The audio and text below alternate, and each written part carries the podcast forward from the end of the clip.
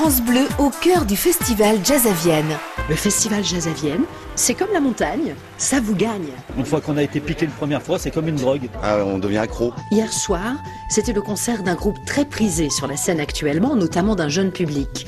Snarky Puppy, l'un des collectifs les plus populaires et influents du jazz et de la musique instrumentale. Alors, vous en avez pensé quoi, vous, de Snarky Puppy Je suis très surpris, je suis là vraiment par hasard. Je découvre euh, tout ça et euh, franchement, je trouve que le jazz, ça a bien changé. Hein. Ils sont quand même un petit peu allumés, nos amis. Et Kokoroko Ah, là, par contre, c'est vrai que c'était une belle découverte. Alors, en plus, avec trois femmes qui sont au cuivre, c'est exceptionnel. Vous l'aurez compris, c'est un festival qui soutient la nouvelle génération du jazz et invite pop, électro swing. Le jazz d'il y a quelques années, c'est plus le même qu'aujourd'hui. Et on est dans une vague où euh, quand même toutes les légendes du jazz euh, disparaissent et aujourd'hui c'est des nouvelles vagues. euh, c'est d'autres styles de jazz plus éclectiques, plus électro, plus euh, voilà, il y a un renouvellement de la scène.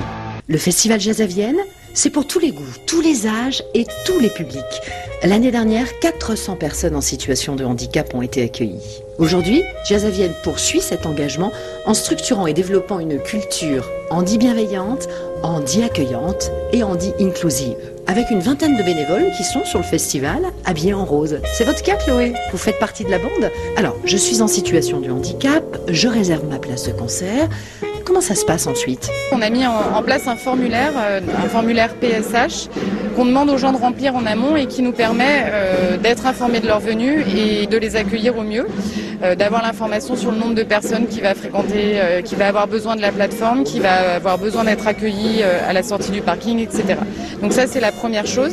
Et ensuite, on a vraiment renforcé l'équipe de bénévoles qui est dédiée à l'accueil. Ces équipes ont été formées pour, euh, pour assurer un meilleur accueil et prendre en charge les gens dès, dès leur arrivée sur le festival, donc soit à la sortie du parking qui leur est réservé, soit euh, sur les points de dépose minutes qu'on propose euh, aux personnes en situation de handicap. L'équipe est également disponible pour faciliter euh, les déplacements sur site parce que même au sein du théâtre antique c'est compliqué.